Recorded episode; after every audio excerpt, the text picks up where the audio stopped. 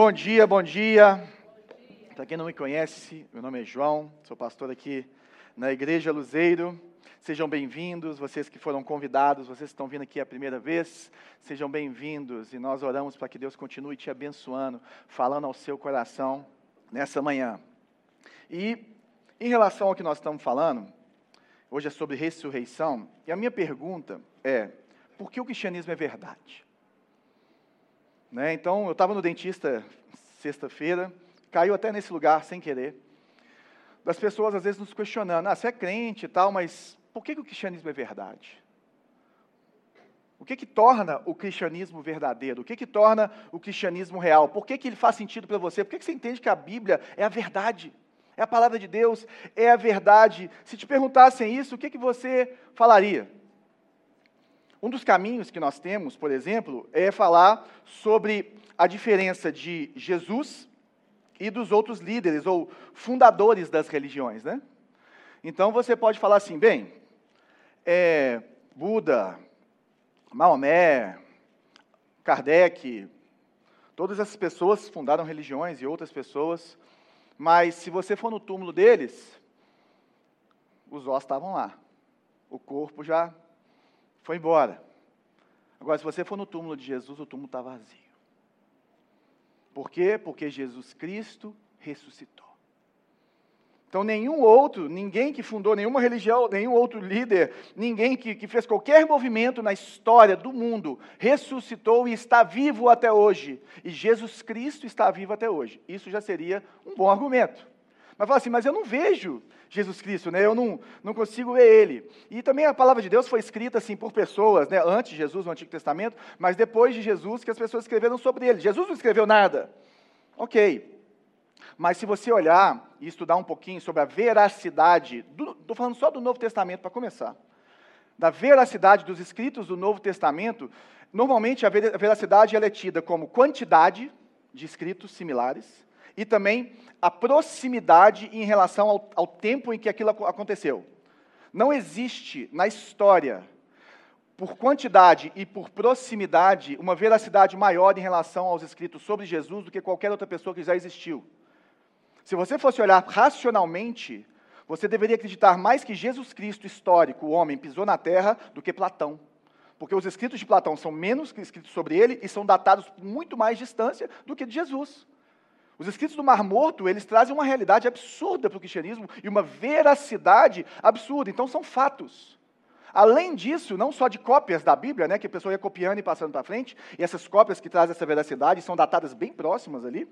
Outra coisa é que existem muitos relatos de pessoas não cristãs, até criticando o cristianismo, falando de Jesus de Nazaré.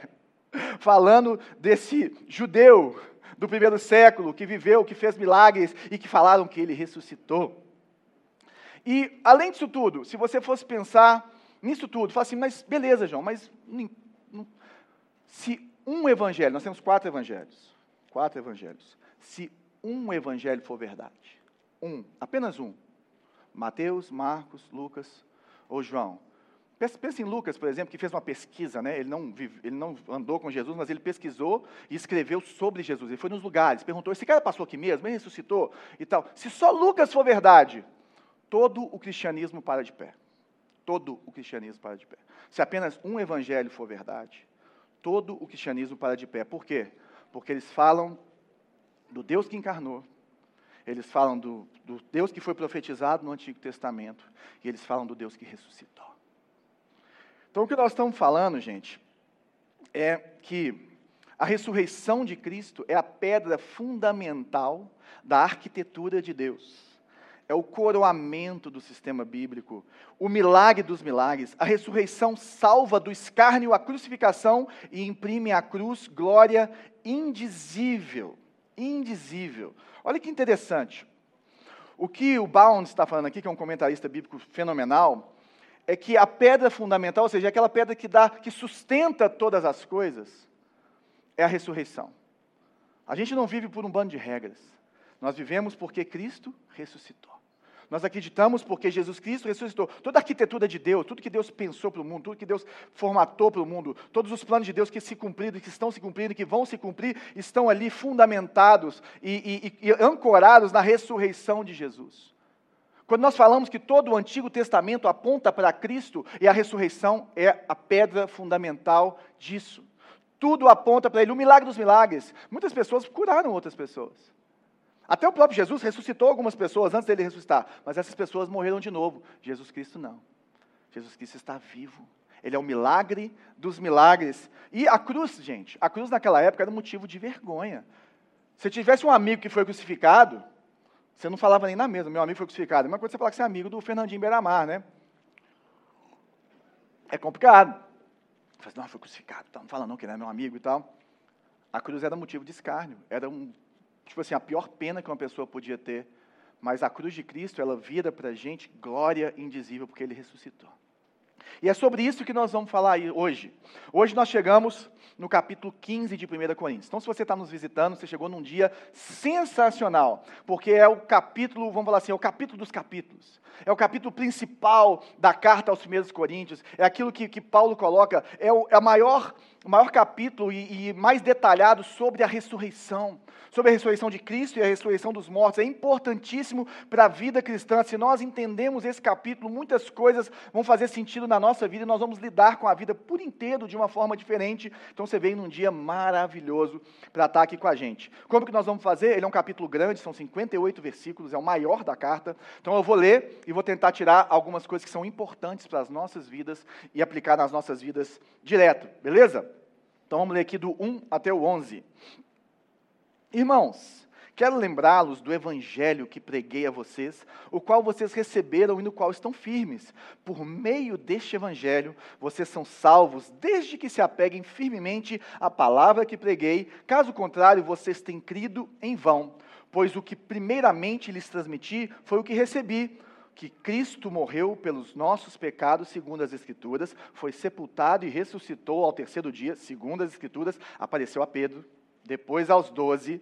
Depois disso, apareceu a mais de 500 irmãos de uma só vez, a maioria dos quais ainda vive, embora alguns já tenham adormecido. Depois apareceu a Tiago e então a todos os apóstolos. Depois destes apareceu também para mim, como um que nasceu fora do tempo, pois sou o menor dos apóstolos e nem sequer mereço ser chamado de apóstolo, porque persegui a igreja de Deus, mas pela graça de Deus sou o que sou, e a sua graça para comigo não foi inútil. Antes, trabalhei mais do que todos eles, contudo, não eu, mas a graça de Deus comigo. Portanto, quer eu tenha sido, quer tenha sido eu, quer tenha sido eles, é isso que pregamos e é nisso que cremos. Vamos orar. Senhor Jesus, obrigado por Sua palavra. Ela que é viva, ela que é eficaz, e eu oro para que ela possa encontrar lugar no nosso coração por meio da revelação do Teu Espírito nessa manhã. Eu oro para que o Senhor abra os nossos olhos para a salvação, para o pecado, para a justiça e para o juízo, em nome de Jesus. Amém. Então, como eu falei, nós estamos caminhando em 1 Coríntios. Então, são 16 capítulos, nós já estamos aí no final da nossa série. Né, vamos ter mais duas semanas. Semana que vem, se você gosta de uma treta bíblica, vem aqui, que eu vou levantar uma batata quente, cabulosa, que eu deixei para trás, e aquelas pessoas que são mais detalhistas não viram ou perceberam, na verdade, quem não é, nem viu, que existe um comecinho do capítulo 11, que fala que a mulher tem que usar véu, e o finalzinho do capítulo 14, que fala que a mulher tem que ficar calada no culto, e eu vou juntar essas duas coisas, eu vou falar para vocês o que, é que eu entendo disso aí. Então, você quer uma treta boa, né, e Dílio já falou assim, esse cara está ficando doido. Falou assim, vai levantar uns três e ir embora, mas a gente tem que passar. Nós estamos mostrando tudo, né, Dito? Vamos mostrar tudo. Então, semana que vem é o dia da treta, venha. Você tem aquelas pessoas que são mais assim, difíceis, não traz não, traz na outra semana, ok? E depois nós vamos fechar no capítulo 16, mas nós vamos fechar isso tudo. Mas dentro dessa série, falou sobre muitas coisas, falou sobre religiosidade, falou sobre se achar super espiritual, falou sobre o culto cristão, né, que foi até o capítulo 14, e duas vezes ele cita a ressurreição de uma forma mais enfática, que é no capítulo 6, quando ele fala que nós devemos santificar os nossos corpos porque Cristo ressuscitou. E porque existe um Cristo ressurreto, porque existe um corpo glorioso, você tem que tratar o seu corpo como templo do Espírito Santo. Então a santidade no corpo é muito importante. Então ele usa a ressurreição para vivermos a santidade no corpo. E também no capítulo 11, que ele trabalha a ceia, que a Linda pregou maravilhosamente aqui, ele também vai falar sobre realmente a ressurreição, a, o sacrifício de Cristo que é simbolizado pela ceia que nós temos aqui todos os domingos, que simboliza o corpo dele, ele morto pelos nossos pecados, ele entregando a sua vida e depois ressuscitando e o seu sangue nos dando vida. E aí agora ele vai ser um pouco mais detalhista a respeito disso. Então, nesse comecinho, quando ele vai falar dessas coisas, ele fala de três coisas, principalmente aqui do 1 ao 11. E a primeira delas é o Evangelho. O Evangelho. E às vezes a gente não consegue falar o que é o Evangelho. Se alguém te perguntasse o que é o Evangelho, e a gente faz essa pergunta no curso de membros, as pessoas falam, é a Bíblia, são os escritos de Jesus, mas não é. O Evangelho é, é, é, é o centro daquilo. E é interessante que Paulo, ele vai falar sobre o Evangelho bem no começo, ali no versículo 3 e 4, quando ele fala, olha, o que primeiramente lhes transmiti foi, e o que foi o que recebi. Cristo morreu pelos nossos pecados, segundo as Escrituras, e foi sepultado e ressuscitou ao terceiro dia, segundo as Escrituras. O Evangelho é Cristo.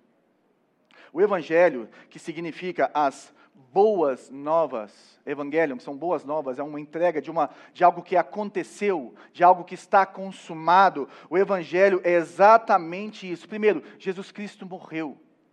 Ele não era um fantasminha, ele não é uma história, ele não é uma, uma parábola, ele realmente existiu e Jesus Cristo realmente morreu, pagou o preço pelo meu pecado, pelo seu pecado, ele foi sepultado, ou seja, ele chegou e foi enterrado, acabou, está consumado, não tem como, não é fingimento, não é ilusão. Colocaram uma pedra na frente do túmulo dele, só que ele ressuscitou. Ele voltou a viver, ele venceu a morte, nem a morte tem vitória sobre o nosso Deus. Esse é o Evangelho.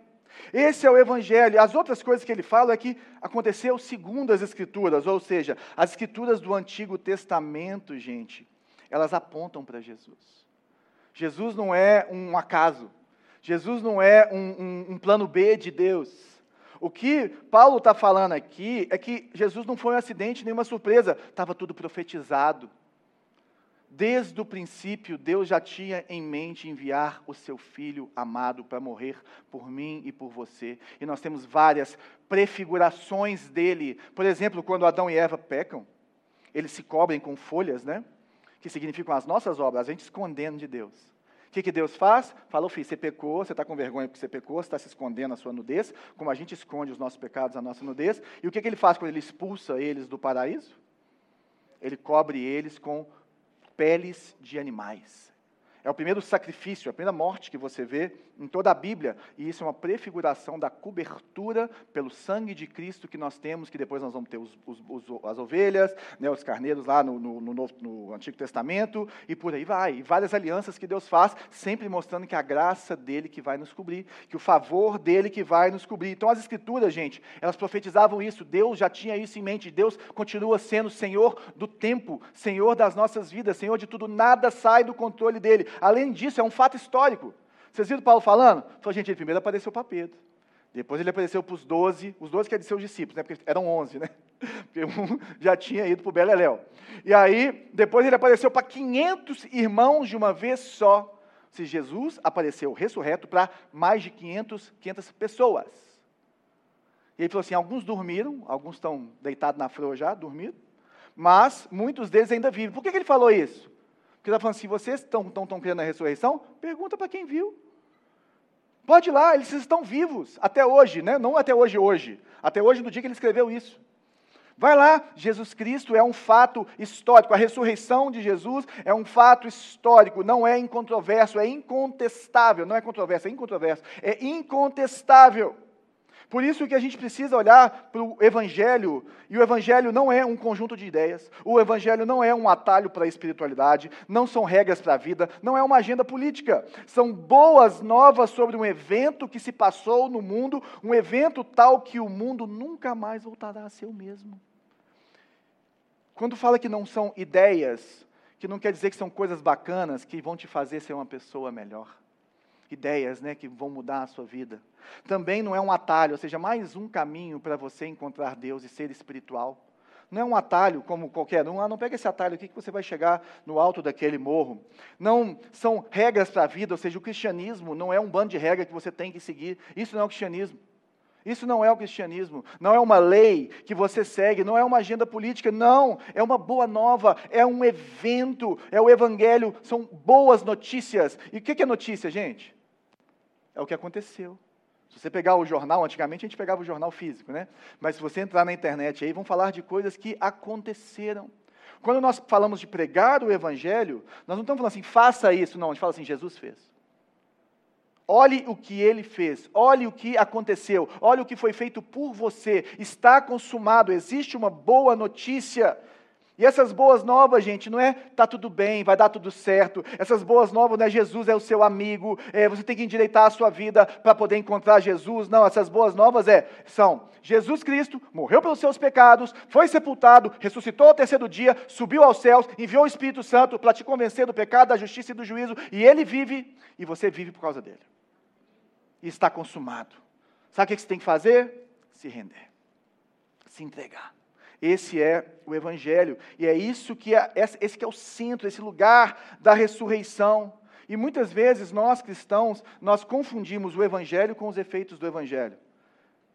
É igual as mulheres às vezes, e os homens também, confundem feminilidade bíblica, que é feito de princípios e algo que vem de dentro para fora, com formas de viver a sua feminilidade bíblica. E pregam a forma como a essência, isso não pode acontecer. Porque a essência não muda, a forma muda. E no cristianismo é a mesma coisa. A essência não muda. A forma de servirmos uns aos outros, vivermos o Evangelho, muda. Tem coisas que são cristalinas em relação à palavra que nós não devemos fazer. Agora, tem outras que têm a ver mais com a cultura, com o que nós estamos vivendo e como que nós vamos botar para fora essa essência de, da vida de Cristo em nós. Então, o cristianismo, gente, ele não pode ser confundido. Porque o cristianismo, não, o evangelho, porque ele é a essência ele muda a nossa estrutura. Ele, você nasce de novo, ele muda a sua motivação, ele muda a sua identidade pessoal, ele muda a, o seu coração, ele muda tudo. Aí sim, entendendo o que é o Evangelho, entendendo essa boa notícia, entendendo a importância da ressurreição. Nós somos cristãos porque Jesus Cristo ressuscitou. E porque Jesus Cristo ressuscitou, toda a Bíblia para de pé. E não o contrário. Por isso que nós temos que relacionar com Jesus Cristo. Ele vive, Ele quer falar comigo e com você. E a palavra nos ensina de forma inerrante quem Ele é, quem Ele foi, como Ele foi profetizado e o que Ele quer de nós e como nós somos. E aí ele continua no verso 12: Ora, se está sendo pregado que Cristo ressuscitou dos mortos, ressuscitou dentre os mortos, como alguns de vocês estão dizendo que não existe ressurreição dos mortos? Então, a carta de 1 Coríntios, ela é uma carta-resposta. Eles mandaram um monte de pergunta para Paulo, Paulo estava em Éfeso, né, passando uma temporada lá, e ele já tinha pregado o evangelho para aquela igreja, para aquela, naquela cidade, e eles mandam um monte de perguntas e ele vai respondendo. E uma das perguntas que chegou para ele era exatamente sobre essa, essa situação de Jesus ressuscitou, mas os mortos não ressuscitam. O que ele está falando é são, são sobre pessoas. Será que existe a possibilidade de Jesus Cristo ter ressuscitado e as pessoas não ressuscitarem? E aí ele vai responder exatamente isso.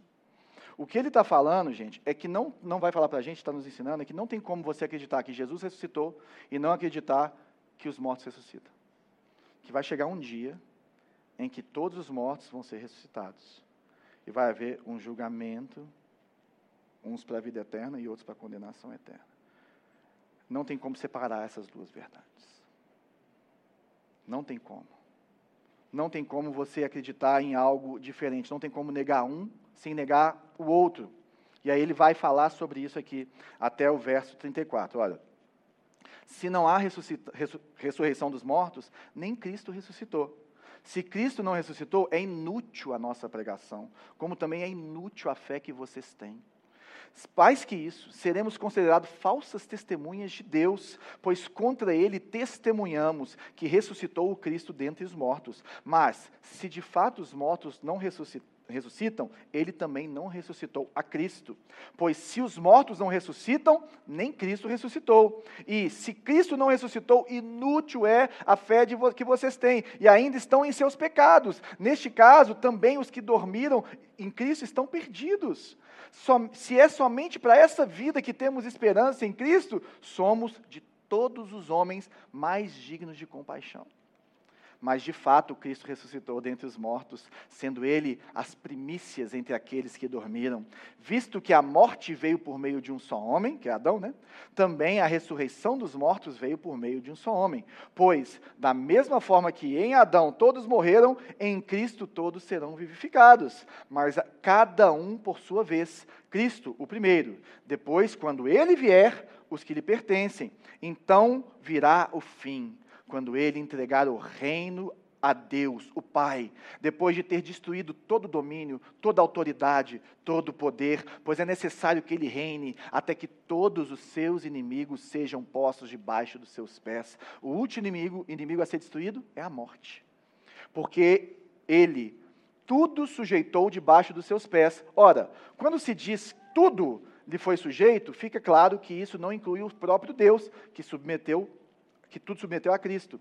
Mas quando, porém, tudo lhe estiver sujeito, então o próprio Filho se sujeitará àquele que todas as coisas lhe sujeitou, a fim de que Deus seja tudo em todos. Se não há ressurreição, que farão aqueles que se batizam pelos mortos?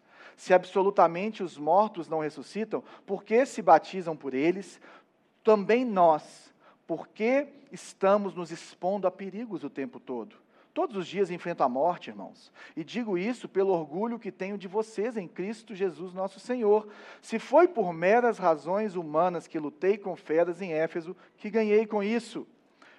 Se os mortos não ressuscitam, comamos e bebamos e amanhã morreremos. Não se deixe enganar, as más companhias corrompem os bons costumes. Como justos, recuperem o bom senso e parem de pecar, pois alguns há que não têm conhecimento de Deus, digo isso para vergonha de vocês. Gente, olha que interessante. Ele fala assim, ó, se os mortos não ressuscitam, Jesus não ressuscitou. Isso faz o quê? Todos os apóstolos uns enganadores. Todo mundo que já pregou o evangelho, todo mundo que já falou dessa boa notícia, está dando notícia falsa, fake news. Tinha que passar pelo crivo do fake news. Tivesse Twitter naquela época, o que, que, que, que ia dar dos apóstolos, né, gente? Se Jesus não ressuscitou, além disso, ele fala que pregar é perda de tempo. Você falar de Jesus para os outros. Ontem eu estava num, num, numa festa de aniversário de criança, e todo mundo estava na mesa comigo, eu era o único crente. E aí foi caindo nessas coisas de igreja e tal, tá falando ali, tio Pedro ali no fundo, falando da Guaicurus, trabalho lá com as prostitutas, e aí colou até uma polêmica, depois vou te contar, Ti. E aí fui, tive a oportunidade de falar de Jesus, ficamos ali um tempão discutindo sobre Jesus, entre eles, entre eles eu com, com, o pessoal, foi super legal, super interessante. Eu falei, gente, que noite produtiva. Pude falar um pouco mais sobre quem é o meu Deus. Agora, se Jesus Cristo não ressuscitou dos mortos, eu sou o maior otário da história. O maior bobo. Isso faz de nós pregar, ou faz pregar perda de tempo. A Bíblia, gente, vira uma fábula. A salvação, uma farsa. E é inútil, gente, é inútil. Tudo que a gente fez, todo o dinheiro que você já deu para os outros pregar o Evangelho, toda a sua oferta que você deu para Paraíba, todo, todo o dinheiro que você deu, às vezes, assim, para a igreja, para as pessoas irem para missões, tudo que você já fez, todo o seu sacrifício para pregar para os outros, tudo que você fez para se santificar, o seu tempo gasto, as orações, o jejum, a santificação, tudo é perda de tempo se Jesus não ressuscitou dos mortos. Sabe por quê? Porque nós ainda estamos em nossos pecados. Porque o preço ainda não foi pago. Porque essas coisas, ou seja, o efeito da morte de Jesus é nulo se ele não ressuscitou. Só a ressurreição que faz com que, nós, que nos dá essa, essa vida, porque a vida de Deus é manifesta nisso. E, a, e Paulo fala né, que em nós opera o mesmo poder que ressuscitou Jesus dos mortos. Por isso que nós precisamos de ver e, e olhar para a ressurreição. E a cruz sem ressurreição é símbolo de fracasso e não de vitória, como a gente falou. Hoje nós olhamos para a cruz e expomos cruz e carregamos cruz. Tem gente que usa né, o pingente e tudo mais, a cruz vazia. Por quê? Porque o lugar que as pessoas eram mortas por fazerem grandes delitos e serem os piores, entre os piores da sociedade, para nós é um sinal de vitória. Mas só é vitória se Jesus ressuscitou. Só é vitória se ele venceu a morte, porque aqui foram pregados todos os meus e os seus pecados. Aqui vieram sobre Jesus todas as nossas dores. Aqui veio sobre ele a ira de Deus, que deveria vir sobre mim e sobre você. E aí ele recebe ao ponto dele gritar desesperado: Meu Deus, meu Deus, por que me abandonaste? Ao ponto daquele que estava eternamente com o Pai se sentir separado do pai, e aquela ser a maior dor que aquele homem já sentiu. Não era os cravos na mão dele, não eram as chibatadas que ele recebeu, mas a distância do filho com o pai, momentaneamente, por causa do meu e do seu pecado.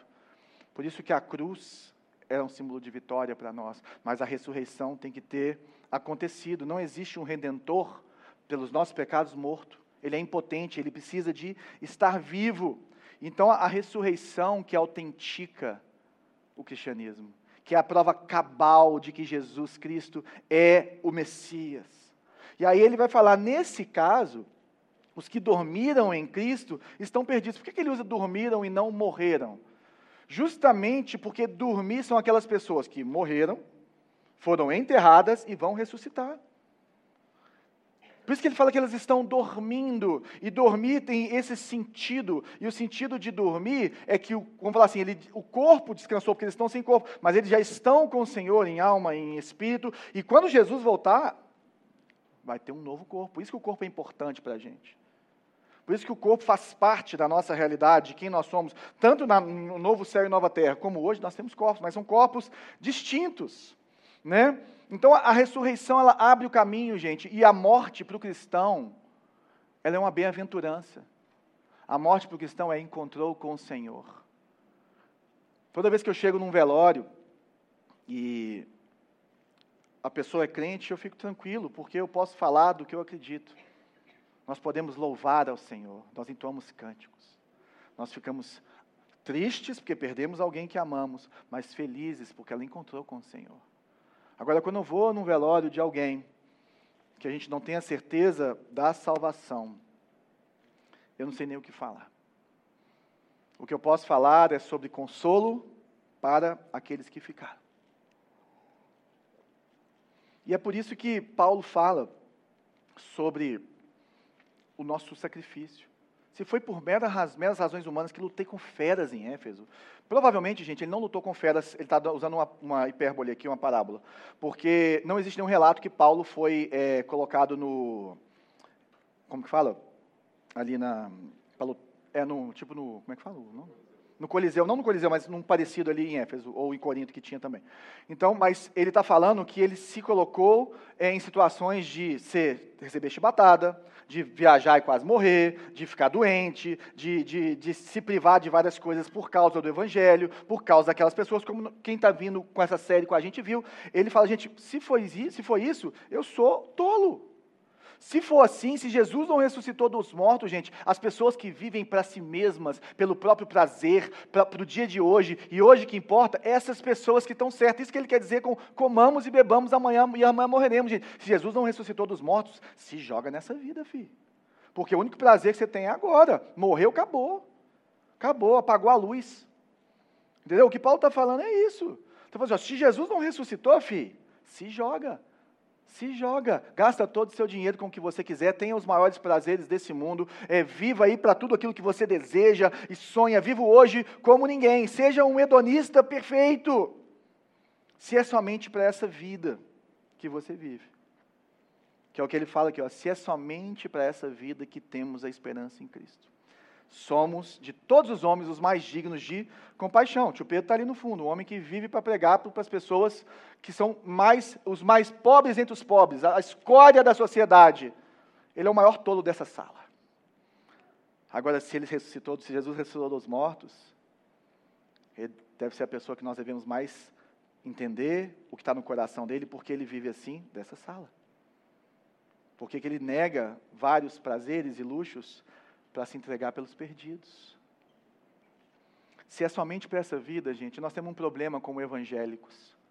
Nós começamos a achar que a bênção de Deus ela tem que ser nessa vida. Então, se você está sofrendo, se você está passando por problemas mentais, saúde, dinheiro, seja lá o que for, relacionais, você fala assim: Deus me abandonou. E aí nós não entendemos a ressurreição porque nós estamos vivendo somente para essa vida. Você está medindo a sua bênção, e lógico que é muito bom, a gente precisa ter essas coisas, a gente quer buscar essas coisas, mas isso não mede o amor de Deus por você. O amor de Deus por você já está consumado. Ele morreu na cruz pelos seus pecados e ele vai voltar. E por isso que nós vivemos com essa esperança. A esperança de que ele vai limpar as lágrimas dos nossos olhos. A esperança de que nós vamos ter um corpo glorificado, que nós vamos falar mais para frente. A esperança de que tudo vai ser feito justo então eu não preciso de me preocupar, eu posso sofrer, eu posso é, é, é, me entregar. Agora, nada vai fazer sentido, a santificação, a pregação, nada disso vai fazer sentido, e nós somos os mais enganados e bobos da história. Aí fala assim, mas ele ressuscitou sim. E o que nós estamos fazendo é o caminho de Deus para a humanidade, é o melhor lugar que um ser humano pode ter. E como justos, e justo é justificados, ou seja, você não tem mais nenhum débito diante de Deus, não porque você é bom, não pelo tanto de dinheiro que você deu, não pelo tanto de sacrifício que você fez, não por tantas vezes que você foi no Haiti, como o tio Pedro foi mais de vinte e tantas vezes para poder ajudar aquele povo lá, não quantas vezes você foi no sertão da Paraíba ou no, na, nas tribos indígenas, não por isso, mas porque, pelo que Jesus fez por você. Você é justo. E Deus te vê como justo, porque Ele vê Cristo, Ele vê o sacrifício de Cristo. Como justos, entendendo essa boa notícia e recebendo ela, recupera o bom senso. E recuperar o bom senso é para de pecar. Você não vai parar de pecar com medo da ira de Deus vir sobre você e você perder a sua salvação. Você vai parar de pecar porque você vê que Deus é bom, e se esse é o caminho de Deus para você, é um caminho perfeito e agradável, Ele te criou para ser santo e viver de forma santa. Santifique a sua vida, porque uma das coisas que autentica a ressurreição dos mortos, uma das, a, a, ressurreição dos mortos de Jesus e dos mortos, não é só esses fatos históricos, não é só a notícia, não é só a ressurreição de Jesus, mas é a nossa transformação pessoal. Ontem, nesse, nesse lança-festa, aconteceu isso. O cara que estava do meu lado foi meu colega de faculdade. E na faculdade, Jesus ainda não tinha feito a obra, irmão. Ele falou assim: vocês não conhecem esse cara. Eu tinha medo dele. E quando eu vim morar, é o pessoal do meu prédio, quando eu vim morar aqui no prédio, falar de um João que foi seu colega de faculdade, um homem de Deus, de família e tal, que não sei o que, a gente está falando, né, para vocês entenderem. Não, não me exaltando nisso né, porque isso é tudo graça de Deus, porque se depender de mim, eu caio amanhã. Mas assim, aí ele falou assim, eu, eu não conheço um João desse, não. Na hora que ele me viu, ele falou assim, é você? E eu era, eu era zagueiro ele era atacante. Ele odiava jogar contra mim, um jiu-jiteiro. Porque eu pegava nele. Mas é a obra de Deus. Uma das coisas que a ressurreição dos mortos faz é transformar o seu caráter, transformar o seu coração, transformar a sua vida, você nasce de novo. Você é uma nova pessoa em Cristo Jesus. E o que Paulo está falando para a gente é que se você fala que acredita, mas não vive, é uma vergonha para você. E é uma vergonha para o Evangelho. Pede ajuda. Toma prumo. Santifica a sua vida. Como ele fala, recupera o bom senso. Recupera o bom senso. Sai dessa vida dupla né? Porque falar que acredita e não viver é uma vida dupla. Então, nesse ponto, o que, que ele falou? A gente, é possível você crer na ressurreição e não crer na ressurreição dos mortos? Absolutamente não. Essas duas verdades têm que andar junto. Beleza, então eu acredito na ressurreição dos mortos. Aí a pergunta que a gente faz com os irmãos da igreja, quando você está comendo um churrasquinho. Mas se alguém perguntar, como ressuscitam os mortos e com que espécie de corpo virão? Né? E aí, se eu te perguntar assim, como que você acha que vai ser seu corpo ressurreto? Uma vez o pastor Neif, né? O pastor Neif é carecão, né? Ele falou assim: Eu vou ter um tupete na glória. Eu fico me imaginando também, né, gente, jogando minha franja igual quando eu tinha meus 15 anos. O Ju lembra disso. Aquela franjona assim, ó, tipo o cabelo da Maria, minha filha. Eu me vejo assim, ressurreto, sabe? Magrinho. Com qual idade você vai ter? Sei lá, irmão. Sei lá. Mas ele vai trazer algumas coisas interessantes a respeito disso, né? Porque ele está mostrando para a gente que a salvação, a gente está desenvolvendo ela agora no presente, nós vamos consumar ela no futuro, mas ela aconteceu no passado, com o que Jesus Cristo fez. Ok? Então nós vamos ler aqui do 36 até o 50, para a gente ver o que, que Paulo vai falar sobre esse negócio da ressurreição dos corpos e tal. Insensato! O que você semeia não nasce a não ser que morra.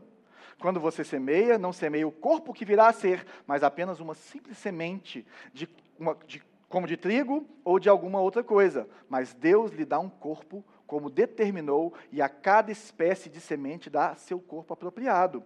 Nem toda carne é a mesma. Os homens têm uma espécie de carne, os animais têm outra, as aves outra, os peixes outra. Há corpos celestes e há também corpos terrestres. Mas o esplendor dos corpos celestes é um e o dos corpos terrestres é outro. Um é o esplendor do sol, o outro é o da lua. Outro das estrelas, e as estrelas diferem em esplendor umas das outras. Assim será com a ressurreição dos mortos. O corpo que é semeado perecível ressuscita imperecível. É semeado em desonra, ressuscita em glória.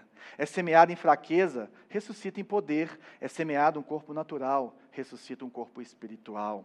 Se há corpo natural, há também corpo espiritual. Assim está escrito: o primeiro homem, Adão, tornou-se um ser vivente. O último Adão, que é Jesus, espírito vivificante. Não foi o espiritual que veio antes, mas o natural e depois dele o espiritual. Não está falando que Jesus não estava na eternidade, tá? ele está falando só nessa cronologia da encarnação. O primeiro homem era o pó da terra, era do pó da terra, o segundo homem dos céus. Os que são da terra são semelhantes ao homem terreno, caído, corruptível. Os que são do céu, ao homem celestial. Assim como tivemos a imagem do homem terreno, teremos também a imagem do homem celestial. Irmãos, eu declaro a vocês que Carne e sangue não podem herdar o reino de Deus, nem o que é perecível pode herdar o imperecível. Então ele fala, gente, para explicar esse negócio que a gente só vai saber na glória, eu vou fazer o seguinte: eu vou usar. Todo mundo entendia o que era plantar naquela época, todo mundo plantava. Então, quando você coloca uma semente no chão, uma semente, você planta uma semente, não nasce uma semente igual vai nascer um pé, vai nascer alguma outra coisa. Nessa figura, o que ele está falando é que nasce algo da mesma natureza, mas diferente. Nasce algo que não é igual, ou seja, a ressurreição tem uma continuidade e uma descontinuidade. A continuidade, gente, é a sua identidade, é quem você é. Você continua sendo quem você é. Você continua com essa essência de quem você é. Agora, existe uma descontinuidade, porque o corpo ressurreto não é o mesmo. Ele não tem as mesmas características, os mesmos elementos, ele é diferente. E ele explica da seguinte forma: há corpos celestes também, corpos terrestres. O esplendor dos corpos celestes é um e do corpo terrestre é outro. Então, qual que é a diferença? Como ele falou, não vou ficar passando os versículos todos aqui. Ele fala que um tem a corrupção.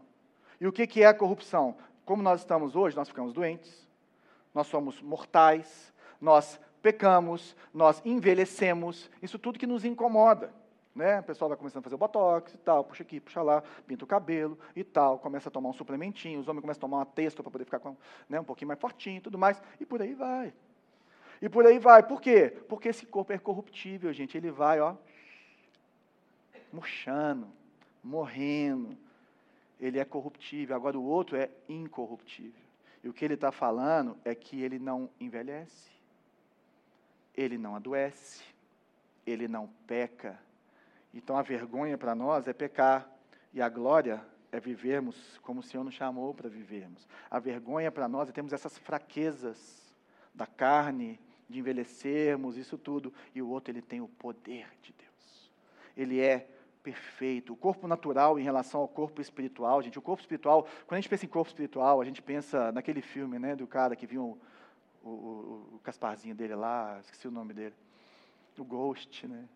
Mas é, é o etéreo. Para a gente, o etéreo é algo que é intangível. É, ele é espiritual, ele, ele é esplendoroso, mas ele é intangível. Ele não, ele está falando, gente, que o corpo de Jesus, por exemplo, embora fosse espiritual, ele era tangível.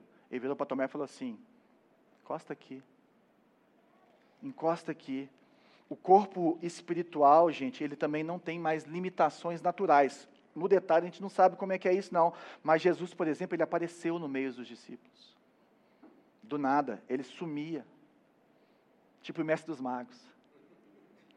Está entendendo? O mestre dos magos, o cara leu essa parte aqui. Ouviu lá a parte do final dos evangelhos, né? Então, é, ao mesmo tempo que ele desaparecia, alguém podia tocar nele. Gente, ele tinha as marcas nas mãos, mas ele estava sarado. Ele, ele não, a gente não sabe se precisava de alimento ou não precisava, mas ele podia comer. Ele podia comer, ele comeu com os discípulos. Então é muito interessante, né? Porque é esse corpo da ressurreição, é esse corpo espiritual, ele não tem mais conflito dentro dele. Nós estamos falando assim de voltar ao bom senso, que existe um conflito entre o seu ser espiritual e o seu ser carnal, não é verdade? Não existe mais esse conflito. Acabou a carnalidade, irmão. Você é 100% espiritual nesse sentido de plenitude, nesse sentido de não pecar, nesse sentido de não desejar o pecado. Você é santo. Olha como é que é lindo, porque a salvação, gente, então não é só um passaporte para o céu, igual você compra um passaporte caro da Disney, para ver o, Mickey e tirar foto com as princesas, se você tiver filha, e gastar uma grana lá para ela ficar toda maquiada e tirar duas fotos. A salvação é muito mais. A salvação é um novo mundo restaurado. É uma nova realidade. É a nova Jerusalém que desce do céu e se faz presente aqui. É, um, é, um, é um novo, uma nova sociedade. É um novo povo que vive, que come, que tem cultura, sabe, que, que constrói, desconstrói, mas faz isso tudo na perfeição daquilo que Deus falou para Adão fazer antes dele cair. Ele é mordomo de toda a criação. Essa a perspectiva que a gente tem, e a gente tem uma perspectiva muito pequena, né? Sobre salvação. É apenas passar por lado de lá, sem poder ficar na condenação eterna. Eis que digo um mistério. Nem todos dormiremos, mas todos seremos transformados. No momento, num abrir e fechar de olhos, ao som da última trombeta, pois a trombeta soará, os mortos ressuscitarão incorruptíveis e nós seremos transformados. Gente, se Jesus voltasse agora, o que, que aconteceria com a gente? Se alguém chegasse para você e falasse, Jesus voltou, né? E aí todos nós estamos contaminados pelo deixados para trás, que somem um em volta aos outros, mas saiba que eu não creio dessa forma, eu não vejo que é dessa forma que acontece, tá? E eu tenho uma perspectiva um pouco diferente. O que eu estou vendo é que se Jesus voltasse agora, o que Paulo está falando é que existem os mortos e existem os vivos. Então, se Jesus voltasse agora, nós estaríamos vivos, correto? Pensa aqui agora, pum. O que, que ia acontecer? Ele fala, os que são mortos vão ressuscitar e os que estão vivos vão ser transformados. Nós vamos receber o corpo de glória numa transformação. E como que acontece essa transformação? Um abrir e fechar de olhos.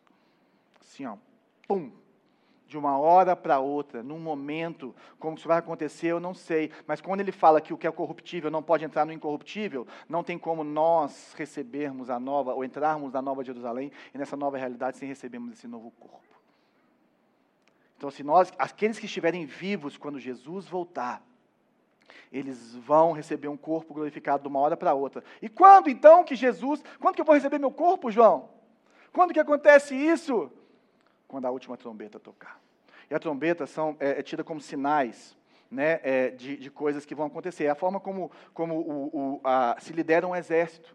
Então, em Apocalipse é colocado dessa forma. E a última trombeta é aquela hora que Jesus está voltando. E quando toca a última trombeta, o que, que acontecia? Quando se anunciava numa cidade que o rei estava chegando, tinha uma, a pessoa tinha que fazer um cortejo para o rei. Todos os cidadãos saíam da cidade e iam receber o rei para que ele pudesse entrar. Para que ele pudesse entrar. E é isso que está na Bíblia em Tessalonicenses, quando fala que a igreja é vai para os céus, recebe Jesus e desce com Jesus para reinar na mesma hora. Nós fazemos esse cortejo e recebemos o nosso rei e voltamos com o corpo glorificado. E os mortos ressuscitam e nós recebemos o nosso rei e fazemos esse cortejo, ou seja, vai ser na segunda volta e Jesus vai voltar, meu querido. Jesus vai voltar. E quando a gente entende que Jesus vai voltar, nós precisamos de entender que uns vão ressuscitar para a vida e outros para juízo. Nós precisamos de entender que, que, naquele momento, aqueles que estão dormindo, aqueles que estão com o Senhor agora, vão receber esse corpo de glória para estar com Ele. Quando essa trombeta soar, o coro de anjos vai tocar e vai começar uma nova vida aqui na terra. E nós vamos reinar com Ele, nós vamos viver com Ele, e todos os que foram redimidos pelo Senhor, desde Abel lá atrás, vão ressuscitar. Todos aqueles que creram na promessa. E aqueles que, depois de Jesus, olharam para Ele e falaram: Ele é Senhor. Para terminar o texto, pois é necessário que aquilo que é corruptível se revista de incorruptibilidade, e aquilo que é mortal se revista de imortalidade. Quando, porém, o que é corruptível se revestir de incorruptibilidade e o que é mortal de imortalidade, então se cumprirá a palavra que está escrita: a morte foi destruída pela vitória. Onde está a morte, a sua vitória? Onde está a morte, o seu aguilhão? O aguilhão da morte é o pecado e a força do pecado é a lei, porque a lei nos mostra o que é pecado, tá? Não que a lei nos leve a pecar, mas a graça de Deus que nos dá a vitória por meio de nosso Senhor Jesus Cristo. A graça de Deus, o presente de Deus, Ele que fez, você não fez nada. Portanto, Meus amados irmãos, mantenham-se firmes, que nada os abale, sejam sempre dedicados à obra do Senhor, pois vocês sabem que no Senhor o trabalho de vocês não será inútil. Deixa eu falar um negócio com vocês, gente. Nós não sabemos lidar com a morte.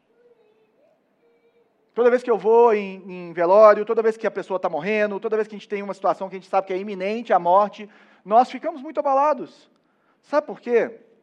Porque nós não fomos criados para morrer. Por isso que o ser humano nunca vai saber lidar com a morte. Nunca. Porque a morte é consequência do pecado. Nós fomos criados para sermos eternos. Então a morte vai sempre soar estranho. Por que, que a gente cobre corpo de morto na rua? O doutor está ali, meu sogro, policial, foi policial civil, já cobriu muito corpo por aí. Por que, que nós cobrimos o corpo do morto ou enfeitamos aquele tanto de flor a pessoa para que a gente possa é, despedir daquele, daquela casca dela lá antes de enterrar? Sabe por quê? Porque um corpo sem espírito, ele agride os nossos olhos. Um corpo de alguém que já morreu é só a casca que vai perecer. Um corpo sem espírito, porque o espírito já foi, irmão. Um corpo sem espírito, ele, ele, ele, é, ele é péssimo de ver, nós cobrimos, nós escondemos das crianças, nós mesmos não conseguimos ver os mortos, porque exatamente ali o símbolo da morte, a gente não sabe lidar com a morte, por isso que ele vai falar, gente, o último inimigo a ser destruído é a morte. A morte é um inimigo, mas em Cristo a morte perdeu. E essa citação de Oséias 13 que ele faz, onde está a morte, né? Onde está a morte, a sua vitória? Onde está a morte, o seu aguilhão? Ele está citando Oséias 13 e 14 aqui, mudando algumas palavras com o mesmo sentido. Ele está falando assim: onde está a morte? A sua penalidade. Cadê morte? Ele está tipo como se uma criança e fala assim: né, né, né, né, né, né, você não me pega, perdeu o playboy, se fosse um adolé. Já era. Se fosse Racionais MC, ia falar assim: já sumi na neblina. Está entendendo? O que ele está falando é que a penalidade da morte acabou. A vitória da morte acabou. O aguilhão, gente, é a, é a ferroada da abelha, é o seu ferrão, é, é, é a sua, é o, o sentido do, da ferida, daquilo que a morte faz na gente. Fala assim, morte, cadê a sua ferida na minha vida agora? Cadê? Morte, você não me fere mais. Morte, eu não tenho mais medo de você. Morte, eu não tenho mais medo de morrer. E por isso que vários cristãos morriam cantando hinos no Coliseu. Por isso que Estevão consegue falar: Senhor, tem misericórdia deles, enquanto eles o apedrejavam e estavam assassinando ele como o primeiro mártir da igreja, e ele morre, morre de pé, vivificado, sorrindo. Por quê? Onde está, ó morte, a sua vitória? Onde está, ó morte, o seu aguilhão? E quais são as implicações da morte, então, para a gente empacotar isso tudo e ir para casa com o coração bem mexido? A primeira implicação é a esperança, gente. Já está tudo resolvido. Jesus Cristo já ressuscitou, já venceu a morte. Você está seguro. Se você está em Cristo, você está seguro. Se você está em Cristo, está tudo controlado. A morte não é mais um sinal de desespero. A morte é apenas uma última etapa para você ver Jesus. E a esperança nossa, gente, pelo amor de Deus, não vivam olhando para o hoje, vivam olhando para frente. Eleva os meus olhos para os montes, de onde virá o meu socorro, e a minha, meu socorro vem do Senhor. Nós olhamos para Ele, nós mantemos a nossa mente cativa às coisas do alto, porque por mais que nós possamos estar passando por sofrimento, por dor, por luto, por, por é, é, corrupção contra nós, pessoas se levantando contra nós, coisas que nós nos entendemos, traição, seja lá o que for, nós olhamos para Ele e vemos aquele que está assentado no trono, que vai voltar e vai fazer tudo justo, perfeito e maravilhoso e vai enxugar as nossas lágrimas. Só assim, meu irmão, você vence o pecado. Só assim você vence a cobiça. Só assim você vence a mentira, você vence o desejo de poder, a esperança. E a esperança tem a ver com a ressurreição, com vencer a morte, por passar por isso, por isso que nós precisamos de nos mantermos firmes. E eu quero falar três coisas que nós precisamos tirar ou colocar na nossa vida, ou vivificar na nossa vida, porque Jesus Cristo ressuscitou. E a primeira delas, quando ele fala, sejam dedicados à obra de Deus, o trabalho de vocês não será inútil, você precisa evangelizar, meu querido. Se o mundo está perdido, se você crê na ressurreição dos mortos, se você crê que pessoas vão ser ressuscitadas para a condenação eterna, a única forma de resolver o problema dessas pessoas é falar a boa notícia: Jesus Cristo morreu pelos seus pecados. Jesus Cristo morreu pelos seus pecados e ele foi sepultado e ele ressuscitou. Receba ele, se arrependa dos seus pecados, entregue a sua vida para Jesus, evangelize. Porque a salvação, gente, só pode ser recebida nessa vida. Morreu, acabou. Não tem missa de sétimo dia. Infelizmente. Não tem. Não tem como voltar atrás, não tem como você escolher pelo outro. O que você pode fazer, como falamos na semana passada, é profetizar, é pegar a palavra. E o Evangelho é uma boa notícia. Dá essa boa notícia. Pode falar assim, pode, muda a sua vida. Seja não sei o que, fala assim, cara, você tem que mudar o seu coração, e o seu coração só vai mudar se entregar a sua vida para Jesus. Porque Jesus Cristo quer o seu coração, Ele quer te transformar, aí você vai ver sua vida transformada. Você precisa de Jesus, você não precisa de lei. Você vai cumprir a lei se você estiver em Jesus. É diferente. Nós temos essa urgência. A boa notícia tem que ser proclamada. A outra coisa, se Jesus Cristo ressuscitou, nós vamos passar pelo sofrimento de uma forma completamente diferente. Nós vamos passar pelas nossas dores. Nós vamos passar pelas, pela morte completamente diferente. No, vale a pena sofrer. Vale a pena se entregar. Vale a pena santificar a sua vida. Gente, a diferença de sacrifício e sofrimento é que sacrifício tem um propósito. É ou não é verdade? Você pega a pessoa que, por exemplo, que malha muito e tal, ela se sacrifica, ela come bem, ela dorme bem, gasta dinheiro com suplemento, gasta dinheiro com nutricionista e por aí vai. Mas ela está sacrificando isso tudo, gastando o dinheiro dela, por quê? Porque ela está olhando para um benefício. E quando nós olhamos que o benefício maior é Jesus Cristo ser glorificado e viver para a glória dele e as pessoas conhecerem ele, o seu dinheiro vai ter outro tamanho na sua vida. O seu poder, a sua profissão, o que você espera dos seus filhos, em primeiro lugar, é que eles conheçam o autor da vida. Você está entendendo? Tudo muda. A forma de viver o sofrimento vale a pena, gente. Vale a pena abrir mão das coisas, vale a pena ser perseguido, vale a pena passar por essas lutas. E isso só faz sentido se nós temos os olhos na eternidade. E a última é a separação do pecado, a santidade. Gente, sabe o que, que, que o pecado faz? O pecado estraga pecado traz morte, o pecado mata, o pecado magoa, o pecado machuca. Fuja do pecado. Fuja do pecado. Santifique a sua vida. Faça o esforço que for necessário para que você fuja do pecado. Mantenham-se firmes, dedicados à obra de Deus. Saibam que no Senhor o seu trabalho não é em vão. O seu sacrifício por Deus, abrir mão de desejos, fazer várias coisas, não é em vão eu falei que se você tivesse dado dinheiro para missões e Jesus, Jesus Cristo não ressuscitou, você deu dinheiro em vão. Agora, todo o dinheiro que você plantou na obra de Deus e para que o Evangelho cresça, é eterno. É eterno. Faz toda a diferença. Se você investiu para que alguém conhecesse Jesus, se nós gastamos, a, gente, uma a viagem da Paraíba nossa, a gente chega a arrecadar e gastar 150, 200 mil reais. Se uma pessoa for vi, vi, é, converter nessa viagem ou voltar para o Senhor, valeu a pena. Mas não é isso, né? A gente alcança 5 mil pessoas, várias pessoas, mas se uma pessoa, todo esse movimento de igrejas, vale a pena. Vale a pena, gente, você se santificar pelo Senhor. A ressurreição, ela coroa um único rei sobre as nossas vidas. Só Ele que pode reinar. Só Ele que pode nos mostrar o que é a verdade, o que é a vitória. Nada e nem ninguém pode estar acima dele. Porque se nós falamos de sofrimento, ele sofreu a maior dor que um ser humano pode sofrer, que é a ira de Deus. Se nós falarmos de santidade, ele nunca pecou. Se nós falarmos de evangelismo, ele encarnou e viveu a nossa vida para que nós pudéssemos ter a vida de Deus. Ele, Jesus Cristo, ele é o evangelho, o verdadeiro evangelho, que viveu pela eternidade, viveu olhando para o Pai glorificando o Pai, o Cordeiro de Deus que tira o pecado do mundo. Meu querido, se você não entregou a sua vida para Jesus, ou se você está longe de Jesus, faça isso hoje, faça isso agora. Não fique longe dele, porque nós não seguimos um Cristo morto ou preso numa cruz, nós seguimos um Cristo vivo que morreu pela sua vida, que ressuscitou, que é todo poderoso e sim, gente, existe inferno.